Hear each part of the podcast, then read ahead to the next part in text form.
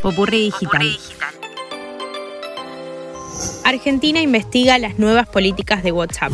En enero pasado, la aplicación de mensajería WhatsApp anunció de manera global cambios en su política de privacidad, lo cual fue bastante polémico. No solo por lo que implicaba, sino porque era obligatoria su aceptación para seguir usando el servicio.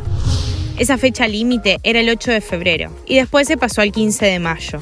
Si bien la actualización de la política de privacidad sigue vigente, sostienen que por ahora no habrá limitaciones o eliminaciones de cuentas de usuarios que no elijan aceptar.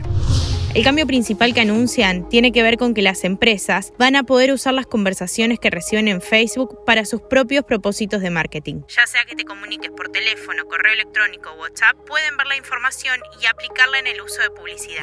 Además, Facebook va a poder usar la información de cómo las personas interactúan con los anuncios, todo con el objetivo de personalizar lo que se muestra en la red social.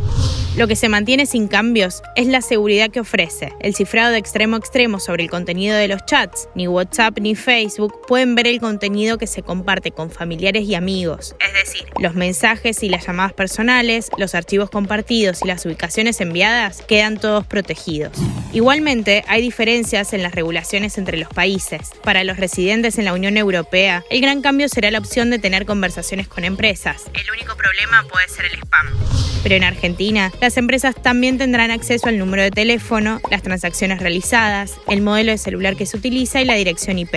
WhatsApp indica además que es posible que también se compartan algunos otros datos que recopila, pero no concreta cuáles. Por todo esto, en Argentina, desde la Dirección Nacional de Protección de Datos Personales, dependiente del Ministerio de Justicia y Derechos Humanos, iniciaron una investigación a la compañía. Según un comunicado, realizaron varios requerimientos de información a WhatsApp con el objetivo de verificar si la actualización de sus condiciones y su política de privacidad resulta compatible con la Ley de Protección de Datos Personales y con la ley que aprueba el convenio para la protección de las personas con respecto al tratamiento automatizado de datos de carácter personal del Consejo de Europa. Habrá que ver si las explicaciones resultan suficientes y válidas. Mientras tanto, son muchos los usuarios que ya aceptaron los cambios para poder seguir usando el servicio, incluso antes de que aparezcan las alertas recordatorias y que se vayan bloqueando las funciones de la aplicación.